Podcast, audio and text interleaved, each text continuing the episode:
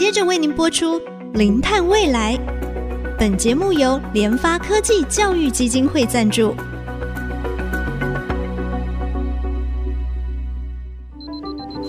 前瞻能源新方向，以科学与科技迈向近零碳排，智慧永续，与您一同开创零碳未来。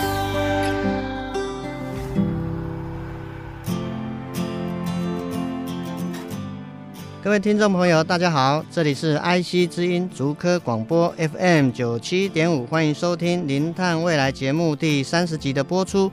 我是主持人贾欣欣，今天我们继续要跟听众朋友一起来谈谈地热发电的技术啊。我们欢迎今天的来宾，也是中央大学应用地质研究所李习题李教授，李老师你好。好的，好的，大家好。是老师好，我想您是在地质地震这方面的一个专家哈。那么我想是不是也先请老师稍微跟我们。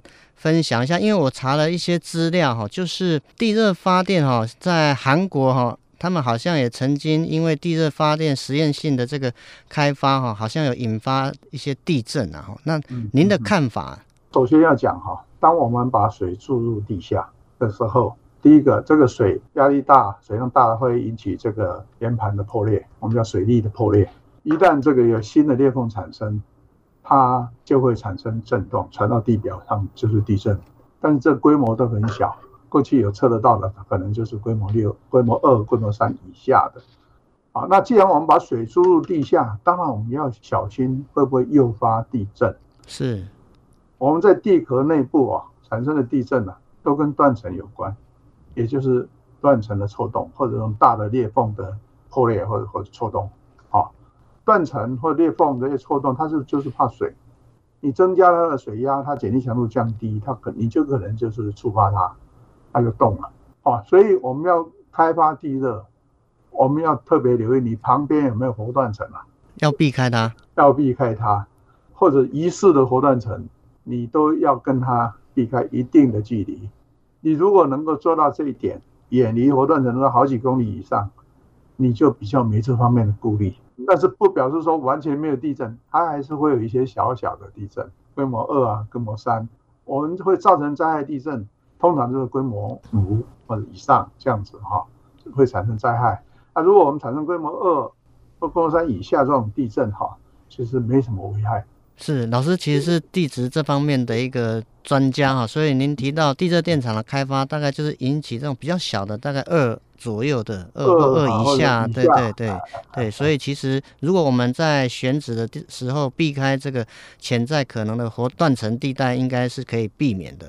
好，那我我想接着就是说问一下老师哈，就是稍微比较敏感一点，那地热开发它会不会有其他环境的冲击议题啊？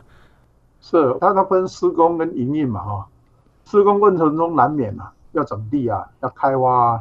工程机具的一些操作引起的噪音啊、扬尘啊，还有一些水土保持的问题啊。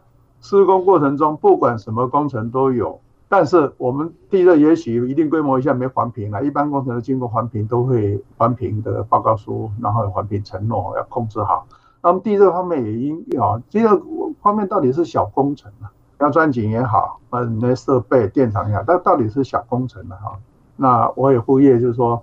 我们在进行这个地热电厂开发的时候，也是这一方面问题啊，要谨慎一点，把它水土保持做好啊，开发整地啊，边坡稳定啊，把它顾好啊，就比较没这个顾虑。那营运过程中就比较放心，地热到底是干净能源啊，它营运过程中就没有这些空气污染啊，呃，热水排放，热水排放基本上现在的地热多数的水都是热水都是回溯到地下，所以它也没有热排放的问题。嗯哼，甚至还有还有剩余的话，还会去以那个热水去进一步利用，因为我听说有造成热排放的问题。是，所以其实基本上在开发的初期，如果可以做好相关的环境评估，现在大家很怕环境影响评估，对对，没有环境影响评估你也该做啊。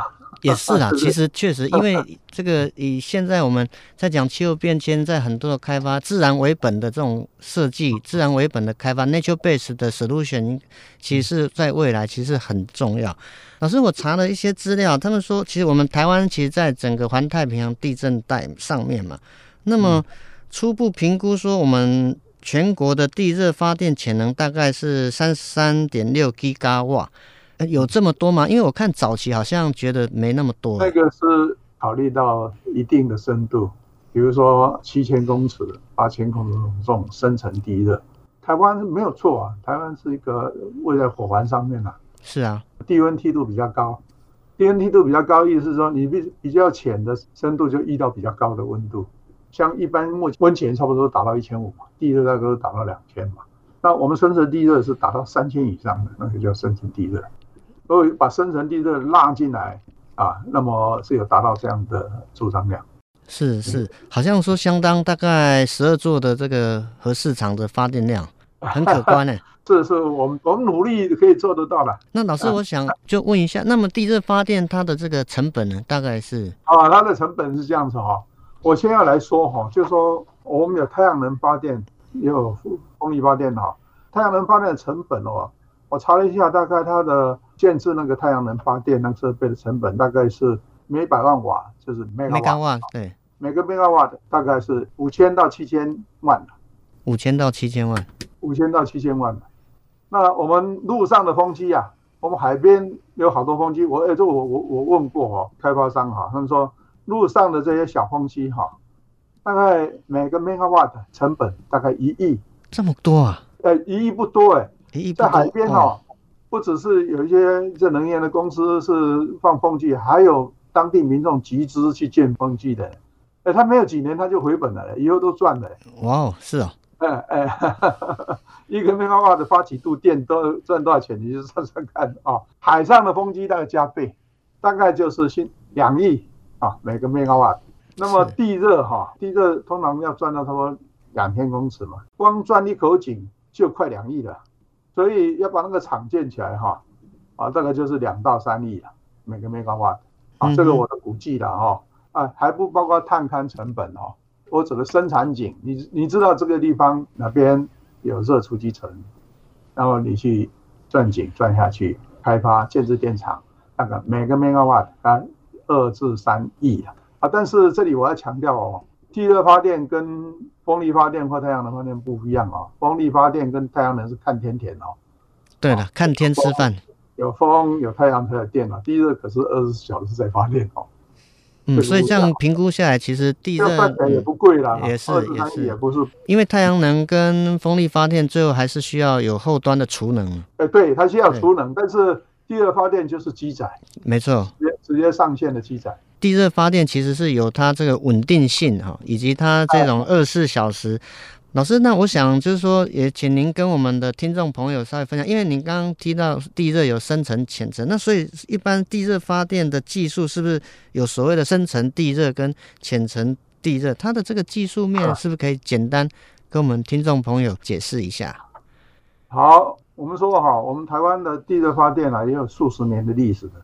但这数十年来到现在，我们做的都是浅层地热发电，甚至就是浅层地热调查啦，还都还没有说哪个厂址我们能够打生产井。你记得这个话哦。嗯。我们探油也好，地热开发也好，你一开始就要探勘的。对啊，要调查探勘。调查清楚以后，你把地质状况都弄清楚以后，你晓得生产层在哪里，然后再打下去的井叫生产井。哈哈。嗯哼。那生产井。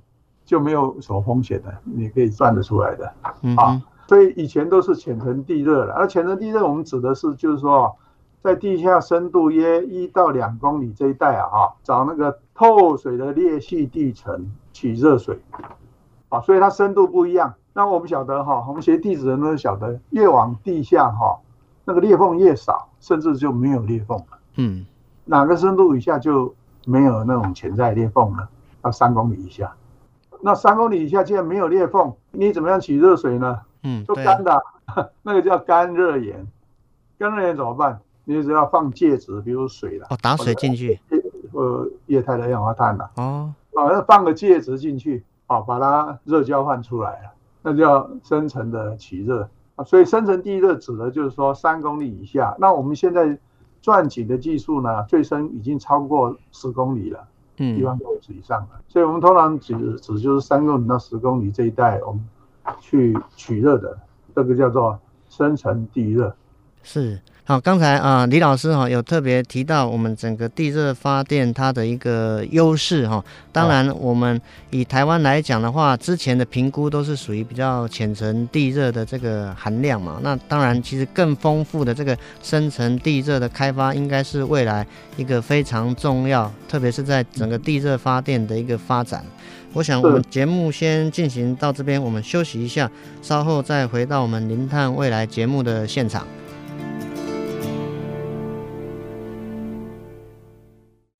欢迎回到我们《零碳未来》节目的现场。今天非常高兴跟李希提老师哦，我们谈谈台湾地热发展的未来跟展望。那我想就是说，也请李老师跟我们听众朋友分享一下，就是之前呢，我们知道大屯山其实它是一个活的火山嘛，那它在过往发展这个地热开发的时候，好像有碰到这个酸蚀的问题，解决的这个方案是怎么样？它它的突破点？到底是在技术上面是怎么去突克服这个困难？技术上的突破点就是找中性水，酸水不要。啊，它不是全部酸水。哦，有有些地方有中性水，所以所以要去把那个中性水的对，对。找不酸的水，哎，这个是目前呢、啊，目前在推的方向，尤其是那个能源局委托那个工研院在推的方向，但是砖石的问题，这个是浅层地热的问题，如果我们走向深层地热。我不是说三公里以下就没裂缝了，那你哪来酸水？嗯哼，当然还是有一些叫断层，断层会延伸到五公里甚至十公里那么深，那那一部分可能就还是有酸水啊。但是断层跟断层之间这个岩体本身它有热，但是没有酸水。嗯哼，啊，所以深层地热就没有这个问题啊。那深层地热我们要取的是三公里以下的，可是你钻井。你人要穿过零到三公里啊？对啊，对啊，穿过那个有裂缝、有酸水的部分啊，嗯、那一部分呢，当然是要下套管。一般下的套管都是都是钢套管的啊。那有没有其他材质的套管会更好？这个以后可以研究的啊。嗯、但是即使是下钢套管呢，我们在所谓的地质工程上还有一个技术可以解决这个问题，就是钢套管跟岩盘之间还会有空隙。那岩盘里面本身还有裂缝的空隙，这些我们可以用水泥高压灌浆的方式把它填起来。哦，那当当这个水泥啊或添加剂的材料也都在选，希望让它的热值，我们生成起热，让我们的水放到比如说六公里深的地方，变成热水，变成蒸汽上来。哦，我们也不希望它到零零到三公里冷却掉啊。嗯啊，所以我们的灌浆材料也要选导热性比较好的。那这样子的话，你等于就是说有酸水量就把它封起来了。我取的是三公里以下的那个热。那你想，我们大屯山底下还有岩浆库呢？是啊，对不对？然后那个探测的结果说岩浆库在八公里深，那我这样我钻个六公里深的孔就好了嘛。嗯，我不要钻到八公里嘛，钻、嗯、到八公里那岩浆爆出来了，我钻到六公里就够热了。大概六公里可能就四四百度都到了，这样就是一个很丰富的热源啊！你热有来源，那我去取热的时候，它热源的消散就不会速度不会太快。嗯，你可以用比较大量的水或比较多的孔去把它热给取出来。是，好，那这样子的想法就有可能突破那个量的限制。比如说，我们现在所有的全国的。潜能地热通通开发了，也不过也不超过一个 gigawatt。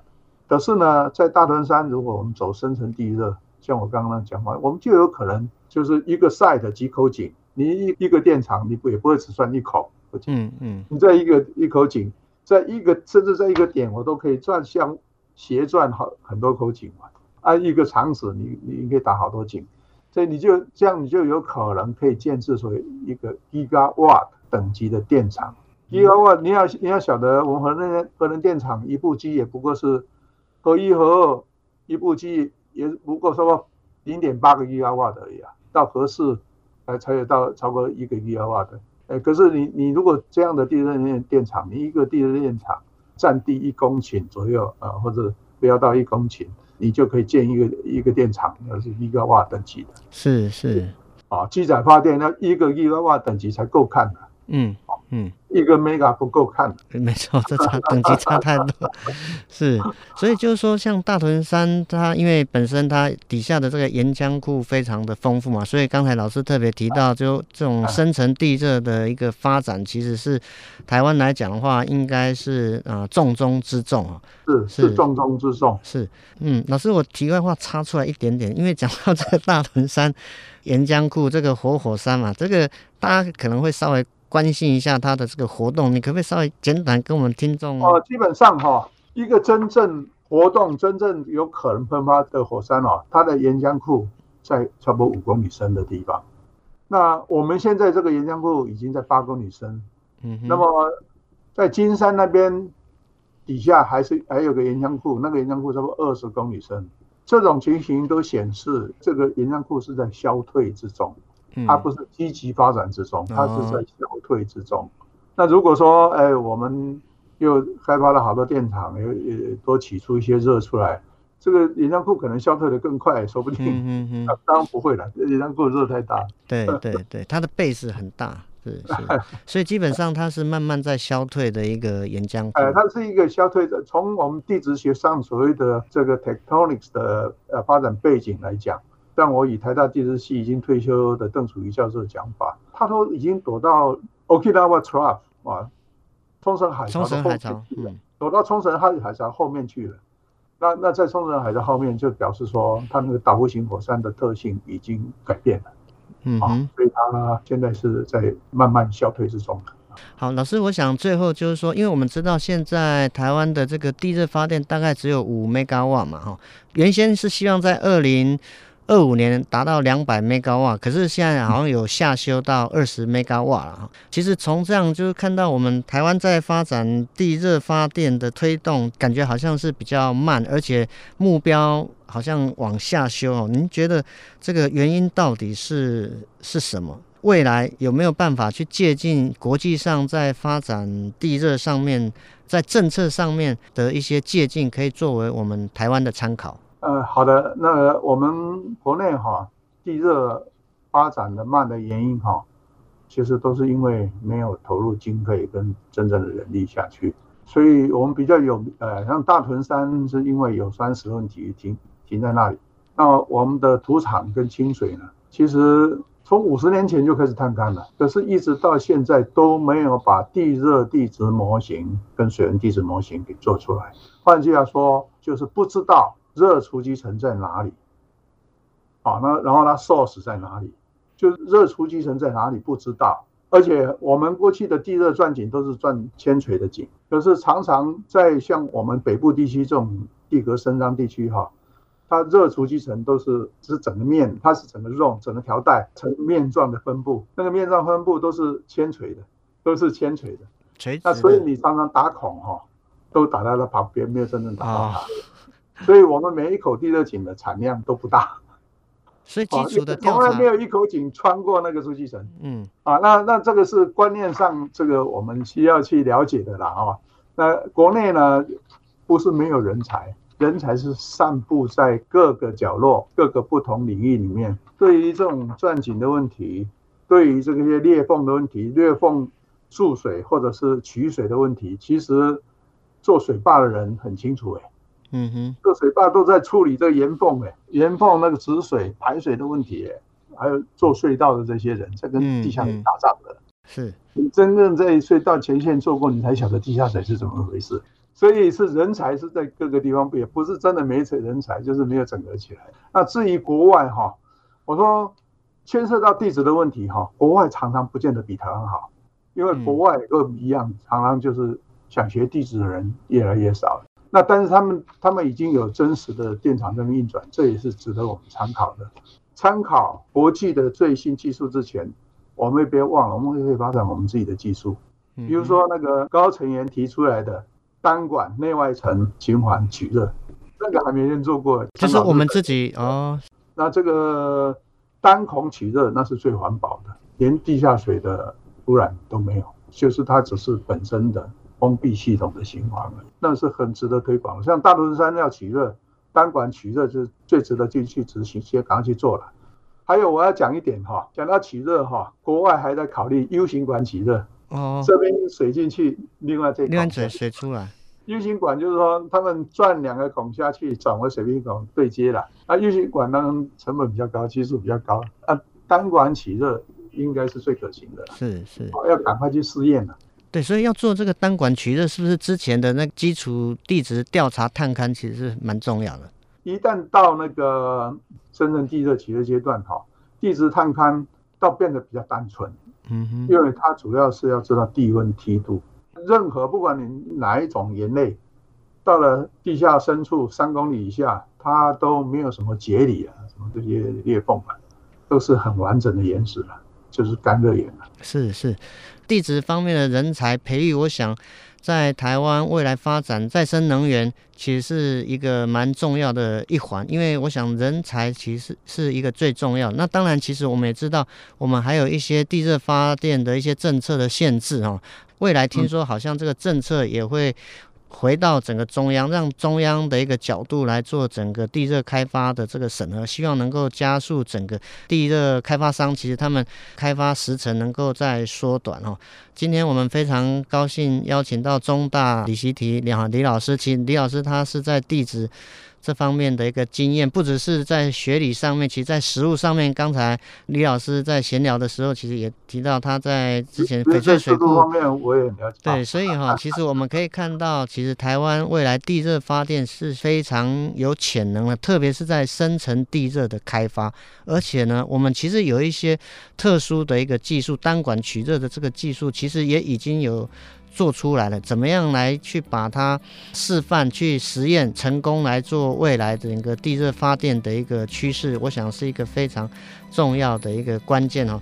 我们的节目呢，啊，目前已经在爱惜之音的官网 AOD 哈，可以随选随听，也同步在 Apple Podcast、Google Podcast 上面哈，已经上线。也欢迎我们听众朋友呢，可以分享，要记得按下订阅，才不会错过我们每一集精彩的节目。节目进行到这边，感谢大家的收听，我们再会。本节目由联发科技教育基金会赞助播出，联发科技教育基金会邀您一起响应净零碳排，以知识驱动更好的未来。